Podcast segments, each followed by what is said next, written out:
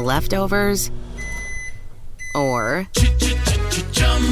the DMV, or house cleaning, Chumba Casino always brings the fun. Play over a hundred different games online for free from anywhere. You could redeem some serious prizes. Chumba. ChumbaCasino.com. Live the Chumba life. No purchase necessary. Void where prohibited by law. T plus terms and conditions apply. See website for details. Naciónpodcast.com te da la bienvenida y te agradece haber elegido este podcast. Bienvenidos a Salud Esfera. Presenta Margot Martín.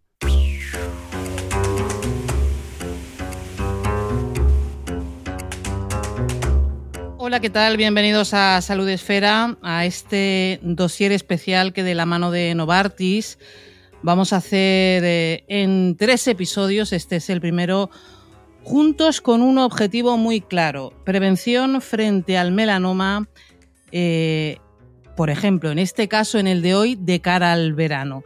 Eh, enseguida vamos a hablar de qué es, de cómo prevenirlo, cómo detectarlo, y enseguida saludamos al equipo de Salud Esfera que yo lo estoy deseando. Pero lo primero que quiero hacer es pues saludar a nuestra invitada, a nuestra primera invitada de muchos grandes invitados expertos en este tema que van a pasar por estos eh, tres eh, dossiers de Salud Esfera y Novartis. Eva Muñoz, oncóloga médica de la unidad de melanoma del Hospital Valebrón. Muy buenas. Hola, buenas tardes, ¿qué tal? Eh, el próximo sábado es el Día Mundial del Melanoma. Enseguida te presento al equipo que hace posible este programa, pero quiero empezar preguntándote por la importancia de un día como este, el Día Internacional del Melanoma.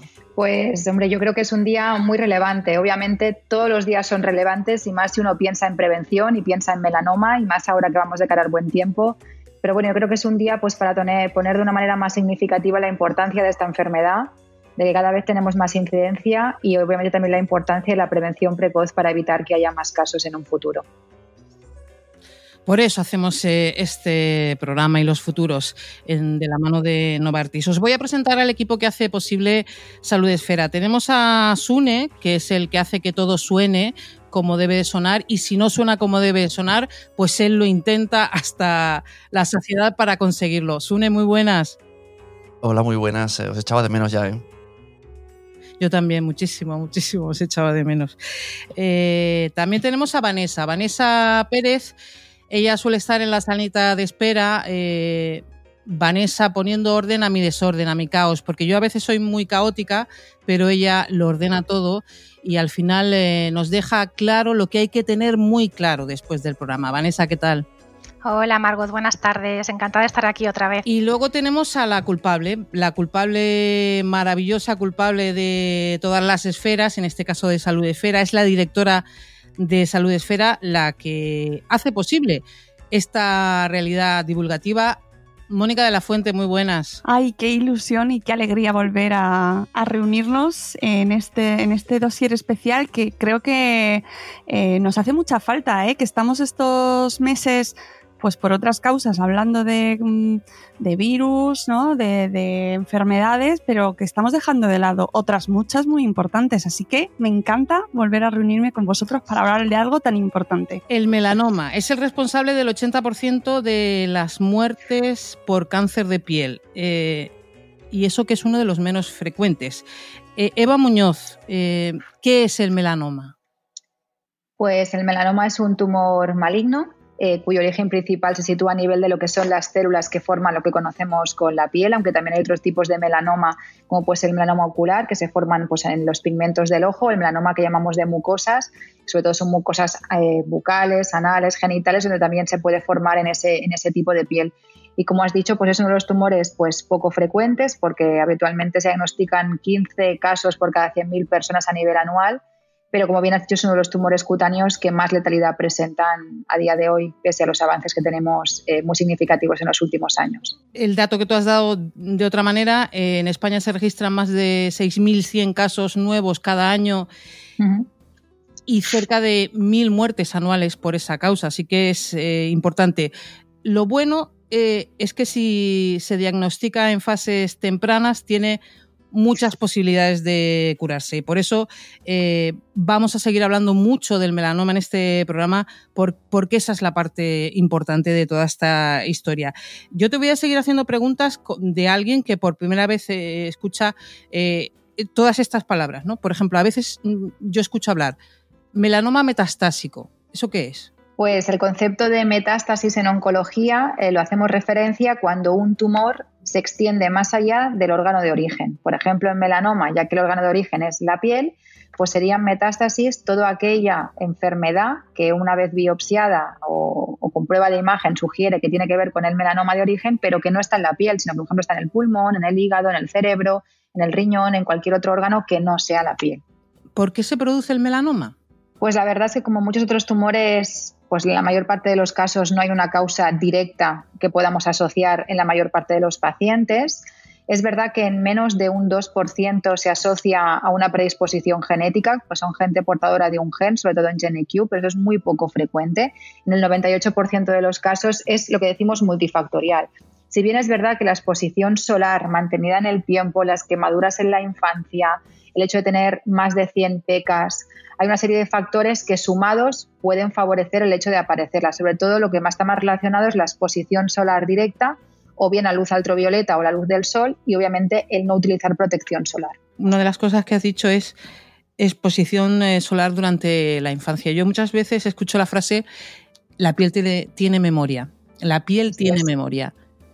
¿Eso qué significa? Pues eso quiere decir pues un poco lo que, lo que, lo que ya interpretamos con el hecho de la exposición en la infancia. Imagínate, o sea, un factor de riesgo es que uno de niños se exponga mucho al sol sin protección solar, cosa que pues en muchas de las generaciones que tenemos ahora, en torno a los 50, 60, incluso 40, no había esta, esta educación sanitaria en aquel momento y lo que vemos es que no aparece un tumor en ese momento, sino que digamos que la piel que continuamente se expone a un mismo factor de riesgo con el tiempo puede llegar a desarrollar un tumor. Eso es porque pues, la piel de alguna manera tiene una cierta memoria celular y los daños celulares que va haciendo el sol, la exposición a rayos ultravioleta, se van acumulando y llega un momento que pueden predisponer la aparición de, un cáncer de piel. Yo, yo, era de esos niños, ¿eh? Todos hemos sido de esos niños, o la mayoría de nosotros. Sí, sí. De, no, no había esa cultura que tenemos afortunadamente ahora Em, y ese conocimiento de la necesidad de prevención y volvíamos mm, pues como una gamba. De, de, la playa. Y era bien visto, porque en aquel tiempo estar moreno era como lo más, ¿no? Realmente yo creo que también somos fruto un poco de eso, de la falta de información o del conocimiento del daño que podía generar y de una cultura también mucho por el sol y por el buen aspecto de la persona que tenía pues un bronceado como más dorado, más bonito, ¿no? Pero sigue siendo, eh, a ver, eh, nos eh, hemos informado y sabemos que tenemos que prevenirnos, pero la moda de estar moreno, de que eso mola, de que eres guay, sigue estando, ¿no? Lo de y eso cómo influye, ¿no? El, que la gente siga pensando que estar moreno es significado de estar bien y de estatus, sigo, no sigo, pero eso cómo influye en lo que estamos hablando. Hombre, yo creo que los cánones sociales influyen mucho, porque al final es verdad que de mayor o menor medida todos estamos expuestos a ellos. Sí que es cierto que sigo pensando que sigue habiendo esta cultura de buen aspecto, pero también creo que paralelamente también se ha ido desarrollando con el tiempo un conocimiento de que realmente a lo mejor no es la exposición solar la manera en que tenemos que conseguir estar morenos. También hubo una época que se pusieron muy de moda las cabinas de uva, eso también ha dejado prácticamente de utilizarse. Y yo creo que sí que hay una cultura de estar de estar, ¿no? De tener un buen aspecto, de estar sano, pero no ya relacionada posiblemente con el sol, sino que también hay una serie de productos que han salido artificiales que también garantizan el moreno y creo que también se hace mucho uso de esos productos ahora, más que la exposición solar directa sin protección, que la sigue habiendo, ¿eh? pero yo diría que en menos medida. Asociamos protegernos con eh, la playa solo, pero vamos a, a, seguir por, eh, por orden. Em, de lo que hablamos en este programa. ¿Qué es importante? Hablamos de que hay dos caminos eh, o dos cosas que son muy importantes. La prevención y la detección precoz. Eh, prevención. ¿Cuáles son los, los consejos para que esa prevención sea efectiva? ¿Qué tenemos que hacer para evitar el melanoma? Pues lo más importante, porque es el factor de riesgo que más lo asociamos, es protegerse contra la exposición solar. como bien dices, no solo es en la playa, sino que realmente cuando vamos a esquiar, cuando vamos a la montaña, cuando vamos a dar un paseo, o sea, en realidad todos deberíamos ponernos cada día una serie de protección solar siempre que nos vayamos a exponer. Utilizar eh, pues sombreros protectores, gafas de sol porque los ojos también tienen pigmento y hay melanoma ocular. También utilizar ciertas eh, ropas como pueden ser camisas o camisetas que llevan filtros solares y vamos a estar mucho tiempo, sobre todo pensando en playas o piscinas. Eh, buscar sombras, no estar siempre expuesto al sol. Y obviamente, como os digo, creo que es importante la protección solar todos los días del año y con mayor incidencia en verano porque la superficie corporal que recibe sol es mayor porque vamos con ropa más holgada. Pero esto debería ser un hábito en todos y sobre todo en las épocas de mayor exposición solar. Estamos en Salud Esfera, en este dossier especial, primera parte de estos dossiers especiales que vamos a hacer con Novartis, hablando eh, del melanoma. Estamos hablando con eh, Eva Muñoz, oncóloga médica de la unidad de melanoma del Hospital Valdebrón. Y la detección precoz, Eva. Es casi tan importante como lo que hablábamos un poco de qué es lo que podemos hacer. Eh, en realidad, deberíamos ir todos una vez al año al dermatólogo a revisarnos pues, un poco la piel porque está el melanoma, pero hay otros tipos de tumores, como pueden ser los carcinomas escamosos, los vasocelulares, que también se asocian con la edad y con la exposición al sol. Y luego hay zonas cutáneas que nosotros no nos vemos, zonas de la espalda, eh, algunas eh, zonas anatómicas donde nosotros no nos llegamos a ver. Yo creo que sería siempre bueno hacer una revisión. Dicho esto, también siempre que veamos pues, un lunar con una forma rara, que nos pique, que nos sangre, que haya cambiado de color, que haya crecido. No está de más siempre consultar al dermatólogo para que nos haga una, valoración, tanto niños como adultos. No existe esa cultura.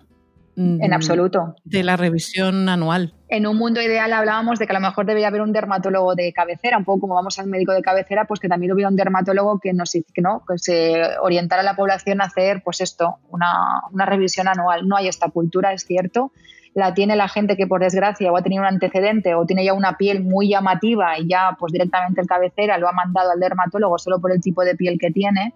Pero es verdad que esa cultura no la tenemos, pero deberíamos implantarla porque como has dicho, en melanoma el diagnóstico precoz es vital.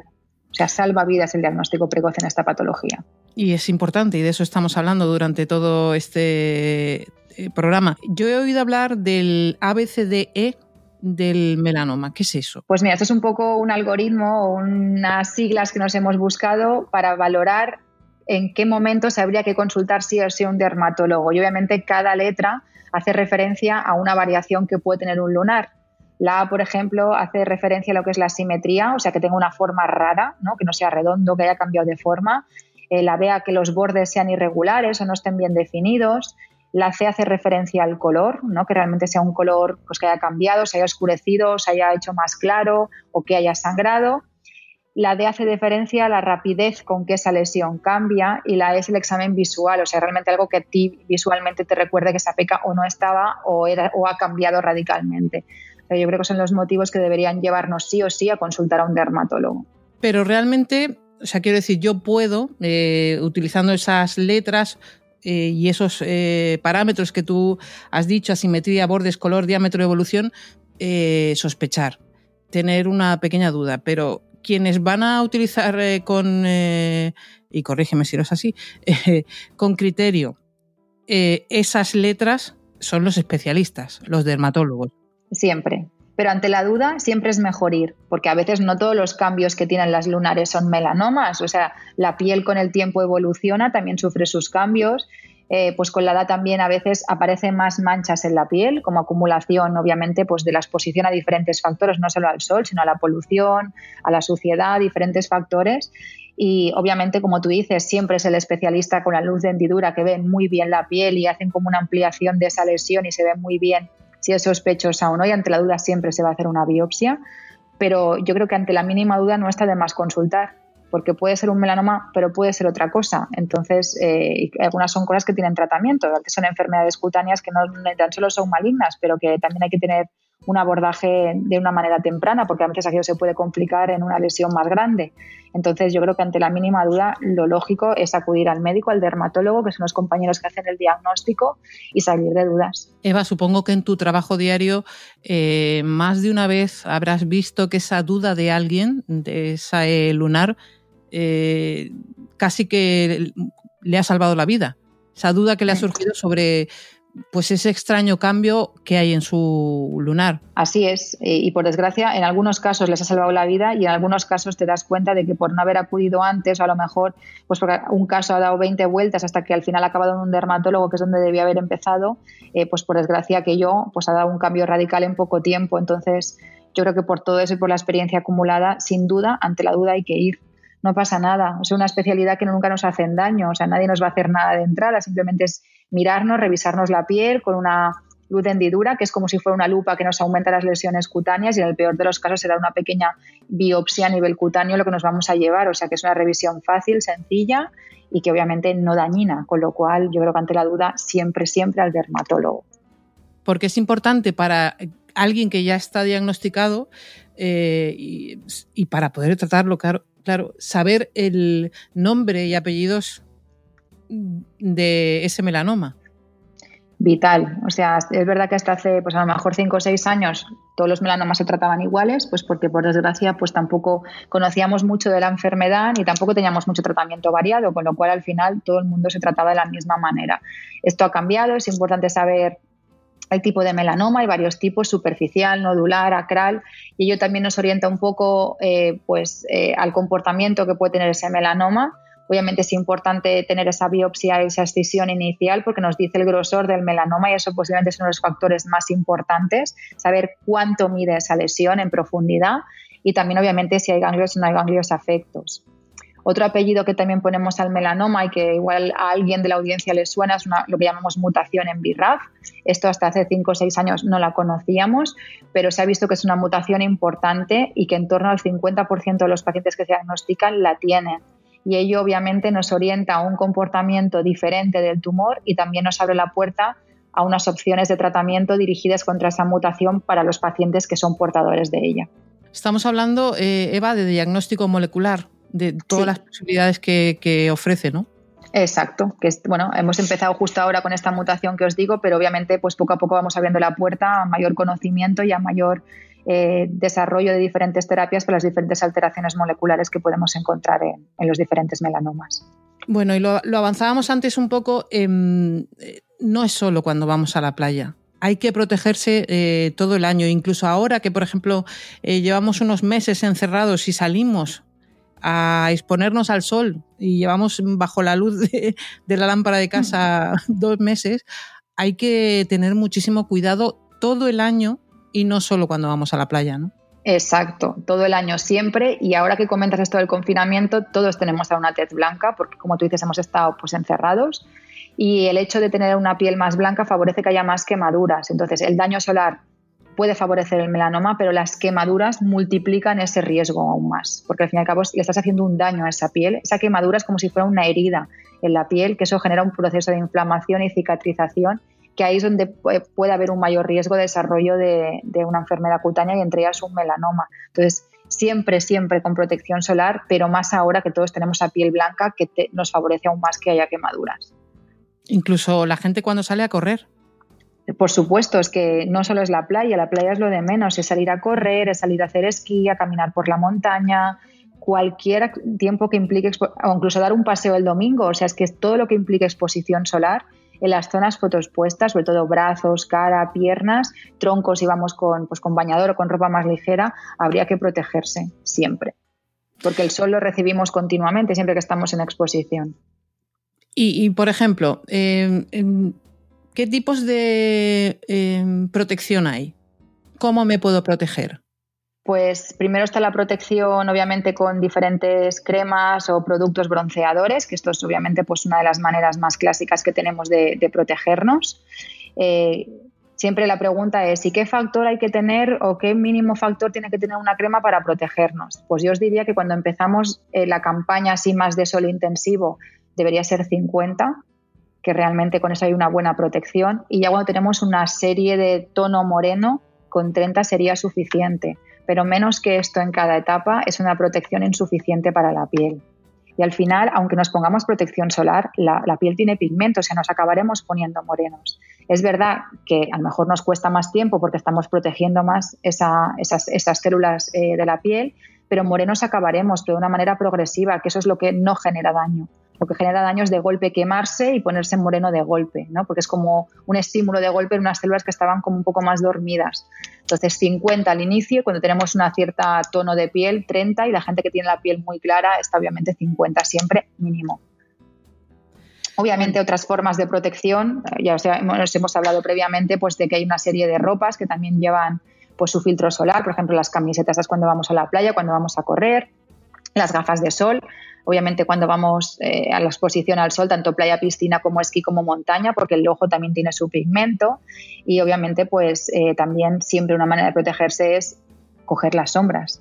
Entonces, eh, no estar expuestos, evitar las horas de exposición solar máxima entre las 12 del mediodía y las 4 de la tarde y obviamente pues eso, intentar ir a la playa pues con sombrillas y siempre que podamos buscar un espacio de sombra. Fíjate lo que decías de las horas y la sombra. Eh, en, el fondo, el sentido común eh, es necesario para muchas cosas, incluso para claro el sentido común siempre funciona bastante bien. Bueno, tengo por ahí a Mónica y a Eva, que yo sé que ellas hacen las, preguntas interesantes. bueno, seguro, y además las, más necesarias. Mónica, a ver. Eh, no sé si será la más interesante, pero a mí se me ha, surgido de repente la duda. Este año estamos todos con las mascarillas y no tenemos mascarillas con protección, eh, no, tienen filtro. Eh, tenemos que recordar a la gente que se tiene que poner también protector solar debajo de la mascarilla. Evidentemente, la mascarilla nos protege a nivel respiratorio, pero no a nivel cutáneo. O sea, el hecho de llevar mascarilla no implica que por debajo tengamos que poner nuestra protección solar. Así es. que, que, nadie se le olvide, porque como vamos todos ahora tapados, y además hay un dato que nos hemos lanzado todos a tomar el sol, porque como, claro, la ausencia, ¿verdad? Nos hemos tirado a las calles y yo creo que nadie está mm, preocupándose por el tema del sol. O sea, que yo espero que, esta, que este programa llegue a mucha gente para que nos concienciemos ¿no? y agotemos ya el protector solar. Exacto. Eh, ¿Qué he dicho yo? Eh, he llamado a Vanessa Eva. Eh, Vanessa, perdóname, por, Dios, perdóname. y Eva, tú también. nada, no pasa nada. Eh, eh, Vanessa, que tú siempre eres más ordenada que yo. No, yo quería preguntarle eh, si afectaba el coronavirus a los tratamientos de las personas que tienen melanoma, ¿no? Si de alguna forma pues interfiere, hace que, que aparezcan determinados efectos, porque bueno, se, se, supone que están inmunodeprimidos, ¿no? Por los tratamientos que están siguiendo, los que bueno, los que sigan quimioterapia, los que sigan, estamos hablando ya de, fases avanzadas o de cuando son muy agresivos. Pues mira, en contra de lo que la población piensa, eh, la experiencia que hemos tenido en este tiempo con COVID nos lleva un poco a lo contrario. O sea, Ah, hubieron primero en China, que fue obviamente el primer país que tuvo la experiencia con COVID y pacientes oncológicos, donde nos hablaban de que el oncológico en general era un paciente de riesgo para COVID. Lo que hemos visto después, ellos mismos también han rectificado en diferentes publicaciones, incluso tenemos una serie española aquí con 230 pacientes, de los cuales 80 son melanomas, que los hemos registrado dentro del grupo español de melanoma para un poco ver qué es lo que estaba pasando. Lo que hemos visto es precisamente lo contrario, o sea, el paciente oncológico per se no tiene un mayor riesgo, a no ser que sea de edad avanzada, tenga alguna enfermedad importante concomitante al cáncer y esté con quimioterapia que sea inmunosupresora. ¿Qué pasa en melanoma? Que la quimio la usamos muy poco porque tenemos nuevas terapias como es la inmunoterapia o los tratamientos dirigidos contra la mutación en BRAF y ninguno de esos dos fármacos produce inmunosupresión. Y sobre todo la inmunoterapia lo que busca es el contrario, es una estimulación del sistema inmunitario. Entonces hemos visto que aquellos pacientes con inmunoterapia van incluso, parece que un poco mejor que aquellos que no la reciben. O sea, no tienen el mismo riesgo que la población general de tener COVID y en caso de tenerla, el hecho de usar inmunoterapia no les perjudica. Eso es lo que hemos aprendido de la serie de casos que tenemos, tanto española como italiana como americana. todos los países han sacado sus series y todos convergemos un poco en este concepto que os comento ahora. E, Eva, ya que lo ha dicho Vanessa, ¿cómo ha alterado el COVID eh, la vida del hospital? Seguro. Eh, el tratamiento de gente que esté en tratamiento? Pues mira, la verdad es que la fase aguda que vivimos de tres o cuatro semanas muy duras de COVID, eh, realmente fue difícil. Primero porque obviamente lo primero que había que atacar era el COVID y parecía que el resto de patologías quedaban un poco más en stand-by. Yo creo que desde la Sociedad Española de Oncología y los oncólogos eh, quisimos siempre poner la voz en no olvidar al paciente oncológico. Obviamente hubo que limitar pues algunas actuaciones, sobre todo algunas visitas presenciales, pero no dejar de ver los pacientes, aunque sea telefónicamente, y no dejar de tratar los casos graves, aunque hubiese COVID, porque realmente a estos pacientes les iba la vida, obviamente, en su enfermedad. Y yo creo que eso lo conseguimos y lo conseguimos bien. Y siempre hemos hablado los oncólogos de la segunda oleada. La primera fue COVID, que fue pues, muy devastadora. Por suerte esta oleada pues, está más controlada y, obviamente estamos mucho mejor en los hospitales en cuanto a COVID. Y ahora estamos viviendo los oncólogos lo que llamamos la segunda oleada, que es obviamente reabordar el paciente oncológico, no solo el grave, que ese nunca hemos dejado de tratarlo ni verlo en los hospitales, sino el resto de pacientes oncológicos, seguimientos, tratamientos ayudantes, tratamientos a lo mejor menos eh, graves o menos urgentes que ahora estamos abordando y estamos intentando volver a una normalidad. Yo creo que lo estamos consiguiendo a base de mucho trabajo y mucho esfuerzo de todos los oncólogos porque realmente COVID fue muy intenso y esta época post-COVID está siendo, si no intensa, igual más en cuanto a trabajo. Pero yo creo que hemos conseguido en España que el paciente oncológico no se ha olvidado, que tenga siempre la conciencia de que los oncólogos siempre hemos estado ahí en la medida que hemos podido para mantener la atención y no dejarles pues un poco olvidados. Y obviamente los pacientes de melanoma no han sido una excepción a, esto que os cuento. Yo creo que se ha seguido tratando y los pacientes han seguido recibiendo los tratamientos novedosos iguales, si no en aquellas tres semanas agudas, a partir de ahora lo están recibiendo con toda garantía. Decíamos al principio de mm, nuestra charla con Eva Muñoz, oncóloga médica de la unidad de melanoma del Hospital Valdebrón, que en España se registran más de 6.100 nuevos casos de melanoma en un año y cerca de mil muertes por esta causa. Y yo, Eva, mm, me encantaría que acabáramos esta charla con un mensaje tuyo sobre la importancia de esa prevención y la detección eh, precoz eh, para evitar el melanoma. Pues a mí me gustaría decir así como para concluir, pues que obviamente el melanoma existe, existe y hace daño pese a los nuevos tratamientos que por suerte es una enfermedad que podemos prevenir, que esa prevención depende pues mucha en parte del paciente y de, la, y de obviamente de la familia del, entorno y también depende de cada persona sin, sin, aún ser paciente de melanoma. Eso pasa pues por tomar unas medidas contra el sol, eh, obviamente protecciones solares, eh, siempre que salgamos a la calle, eh, utilizar todos los medios disponibles para evitar que nos expongamos de una manera masiva al sol de manera continuada y sobre todo ahora que viene el buen tiempo.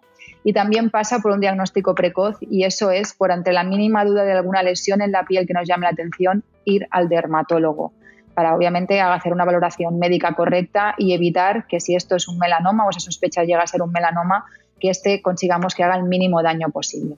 Eva Muñoz, eh, gracias por haber estado con nosotros en Salud Esfera, lo has explicado de maravilla y esperamos contribuir con un pequeño granito de arena a que la gente escuche ese mensaje y entienda la importancia de esa prevención y detección precoz del melanoma. Ojalá que así sea. Muchísimas gracias a vosotros por, por la invitación.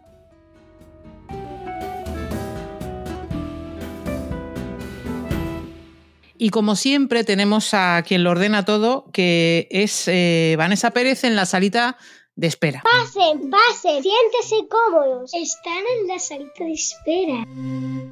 Vanessa, vamos a recoger una serie de falsas creencias y certezas que rodean al tema del melanoma, ¿no es así? Así es. ¿Vosotros mmm, sabéis de dónde procede esta moda de estar morenos, estar bronceados? Pues data del año 1929 y fue Coco Chanel la que lo puso en moda. O sea, fijaros hace tiempo y fueron las revistas de moda de la época, las revistas de la sociedad las que perpetuaron esta práctica. O sea, lo que es las creencias populares, cómo quedan arraigadas, las costumbres que a día de hoy sigue, como habéis comentado, sigue estando de moda estar morenos, ¿no? Y hoy por hoy, cuando estamos ya en la edad de plata del siglo XXI, con toda la información que tenemos, la gente sigue exponiéndose y siguen incrementándose los casos de melanoma, ¿no? Sí, bueno, lo que hablábamos, lo que hablábamos con, eh, Eva eh, al principio, eh, sigue existiendo un poco de cultura de que es guay estar moreno. Pero claro, se puede estar moreno, pero con, con cuidado. Pero como ha dicho ella, eh, uno se va exponiendo eh, de forma progresiva, utilizando los factores de protección necesarios para cada tipo de piel y al final, como no hay ningún factor de protección 100%, acaba llegando a la piel y se acaba poniendo uno moreno, pero con, bueno, pues con esa seguridad, ¿no? No como hacíamos todos. Yo sé que todos nos hemos visto en algún momento reflejados en lo que ella decía. O sea, e, esa adolescencia, esa niñez con paños de vinagre, con ampollas, con quemaduras, yo personalmente lo he vivido. Y bueno, desde luego mis hijos no lo van a experimentar nunca, vamos. O sea, jamás. Sí, sí, no, no. A ver, afortunadamente eso ha cambiado porque realmente eh, era una tortura china. Lo era, pero lo hacíamos y un verano y otro verano y otro verano. Bueno, pues yo quería poner de, relevancia el tema de la creencia de que el melanoma es sinónimo de cáncer de piel. Y esto es falso. Es un tipo de cáncer de piel, pero no es el único, ¿no? Hay muchísima variabilidad en, relación a este tema. Eh, ¿Esto que provoca? Que se corra el riesgo de no prestar atención a determinadas lesiones cutáneas o determinadas formaciones a ver, solamente el dermatólogo va a tener la capacidad de determinar si se trata de una alteración pues que haya que tener en cuenta, ¿no? Entonces, no pensemos que, solamente mm, son los melanomas. Como ha dicho ya la doctora, puede haber otro tipo de malformaciones, otro tipo de alteraciones que también sean cáncer de piel. Es un cáncer raro e infrecuente. Bueno, sí, pero también lo ha dicho la doctora Muñoz. Hay 15 casos cada 100.000. Se detectan unos 6.100 nuevos casos de melanoma al año en España, ¿no? Eh, aunque solamente representa el 4% de los casos de cáncer de piel, supone el 80% de las muertes relacionadas con este cáncer. Por lo tanto, no se puede despreciar el impacto que tiene este, este tipo de cáncer. Es un tipo de cáncer poco agresivo, esto es falso. De los tumores malignos cutáneos es el más agresivo y mortífero. ¿no? Eh, crece en grosor y cuanto más grueso es, menor es la supervivencia. Puede llegar a ser de un 20% a 5 años, ¿vale? Es verdad que ahora se han ido aumentando esas ratios y hay gente que pasa de los 5 años de supervivencia, pero ojo con estas creencias. Todo está relacionado con un lunar. Esto es falso. O sea, em, los médicos, los profesionales dicen que no más de entre el 20 y el 40% de los melanomas se producen a partir de lunares. ¿De acuerdo? Las personas sin lunares también pueden desarrollar cáncer de piel. O sea, como, como ha repetido mm, la doctora en varias ocasiones, cualquier cambio en la textura de la piel, que tenga o no tenga variación de color, si una zona se muestra especialmente sensible e irritable, si sangra o no, pues eso requiere la visita a un dermatólogo. Eh, el melanoma es fácil de, detectar, esto es cierto. Un dermatólogo puede tardar no más de tres minutos en detectar visualmente un melanoma en la piel de un paciente. O sea que la visita eh, nunca está de menos y además es que no es nada invasiva, no es nada farragosa y como contrapartida tenemos la seguridad de que estamos sanos. A, mí, a mí me ha llamado la atención lo de la cultura de la revisión. E, es, es, cierto, ¿eh? O sea, eh, afortunadamente la revisión del ginecólogo, por ejemplo, ya la tenemos eh, metida a fuego en la, en la cabeza de que es necesario, pero la del dermatólogo no. No la tenemos y, no solamente, como ha dicho ella, no solamente esa visita anual, sino hacernos autoexploraciones, autorrevisiones, pues cada mes, cada tres meses con cierta frecuencia. Y si también lo ha comentado, hay zonas, hay pliegues a los que nosotros no llegamos, porque visualmente es imposible. Pues bueno, si tenemos por ahí pecas o tenemos lunares, pedirles a alguien que conviva con nosotros que, oye, nos echen un vistazo o le hagan una foto, pues para poder tener la certeza de que eso es normal, ¿no? Y a la mínima duda acudir al profesional, que es el que en última instancia pues va a determinar eh, si eso no es maligno. Mm, ojo al dato que ha dicho la doctora, que se me ha quedado grabado en el cerebro, 100 eh, lunares, a partir de 100 lunares, o sea, el dato de los 100 lunares. Yo los tengo. y a mí me ha entrado mucho miedo cuando la estaba escuchando porque me iba haciendo mi check-in, ¿sabes? Quemaduras solares en la adolescencia, check. Eh, piel blanca, check. Más de 100 lunares, check. Bueno, pero pues yo me hago mis revisiones. No, yo me hago mis revisiones. A mí me han quitado muchos lunares el dermatólogo y me ha hecho biopsias. pues Eso es lo que hay que hacer. Ese, es, ese es el camino. Sí, ese es. Otro de, los, de las falsas creencias es que afecta por igual a ambos sexos. Bueno, es más frecuente en las mujeres, lamentablemente, pero estas nosotras nos curamos mejor que los hombres. No se sabe si es por un condicionante fisiológico o bien porque prestamos más atención a las alteraciones cutáneas eh, y se detecta antes debido a esto, ¿no? Eh, también eh, si afecta sobre todo a las razas blancas. Bueno, pues esto es cierto, ¿no? Es un tipo de tumor que afecta sobre todo a los genotipos que menos melanina fabrican, ¿no? Eh, especialmente los que viven en zonas de, alta radiación. Los españoles nos encontramos en este genotipo de riesgo por la ubicación del país. Y, otro mito relacionado es que la piel morena o las personas de raza negra no se queman y no necesitan aplicar protector. Esto es falso. O sea, es cierto que se queman con menor facilidad, pero eso no quiere decir que su piel no sufra los efectos dañinos del sol. A ver, la radiación solar produce daños en todos los tipos de piel. Hace muchos años tuve eh, mi primera amiga negra y cuando por primera vez fui con ella a la playa, claro, eh, inculta de mí, es que se ponen morenos. Anda, claro, y entonces claro que hay que protegerse. O sea, es piel. Claro que ¿Sabes? Lo que pasa es que... Claro, claro. E, tú lo has dicho, ahí está la clave. Es que es piel. Que a lo mejor se queman menos por el tema de la pigmentación y la producción de, de melatonina, ¿vale? Pero Sí, es piel, o sea que hay que protegerse igualmente. Ya está, mi an- Claro. anécdota. Eh, sí. muy interesante porque es una pregunta que se hace muy frecuentemente. Sí, sí, no, ¿eh? ya a ver, a mí me- Ahí hace no, muchos pero- años de esto, pero me llamó muchísimo la atención que tenía marca del bañador. Y es que está Claro. claro, pero mm, quiero decir, pues eso, es piel. Claro. Eh, es más frecuente en las partes donde más da el sol, como pueda ser la cara. Pues esto es falso. ¿Y dónde nos solemos echar la protección solar? No sé vosotros, en la cara, en los hombros, ¿verdad? En los brazos y en las piernas. Bueno, vamos a ver, es que mm, hay- el melanoma puede aparecer en cualquier parte del cuerpo, en, en las ingles, los genitales, las axilas, el iris, por poner algunos ejemplos. Así que no, no hay que proteger solamente la cara, los hombros y las espaldas, ¿de acuerdo?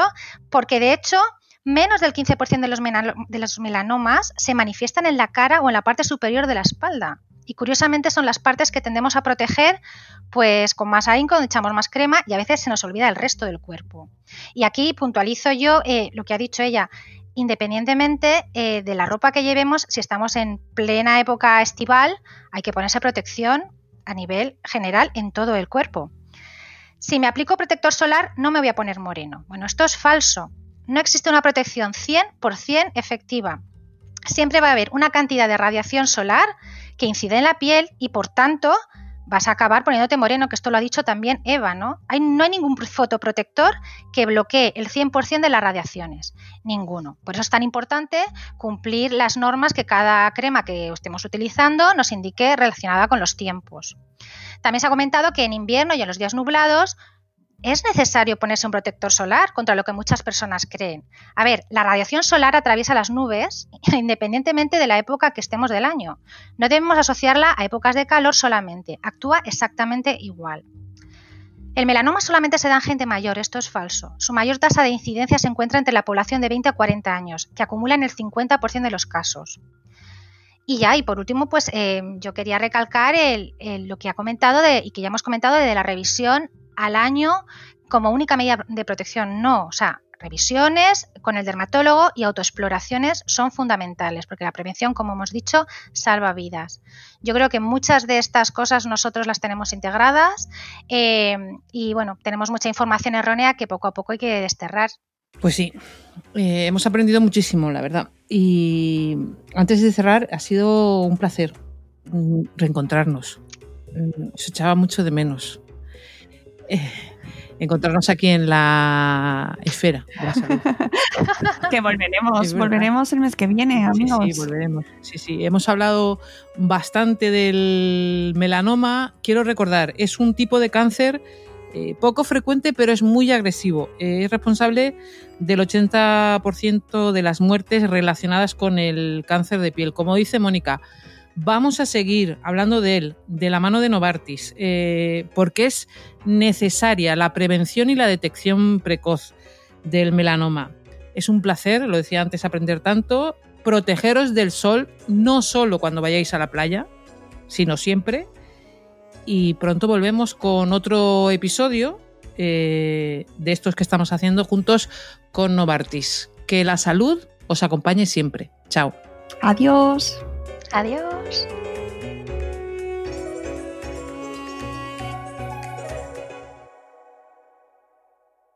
With the Lucky Land slots, you can get lucky just about anywhere. This is your captain speaking. Uh, we've got clear runway and the weather's fine, but we're just going to circle up here a while and uh, get lucky. No, no, nothing like that. It's just these cash prizes add up quick. So I suggest you sit back, keep your tray table upright, and start getting lucky. Play for free at LuckyLandSlots.com. Are you feeling lucky? No purchase necessary. Void where prohibited by law. 18 plus terms and conditions apply. See website for details.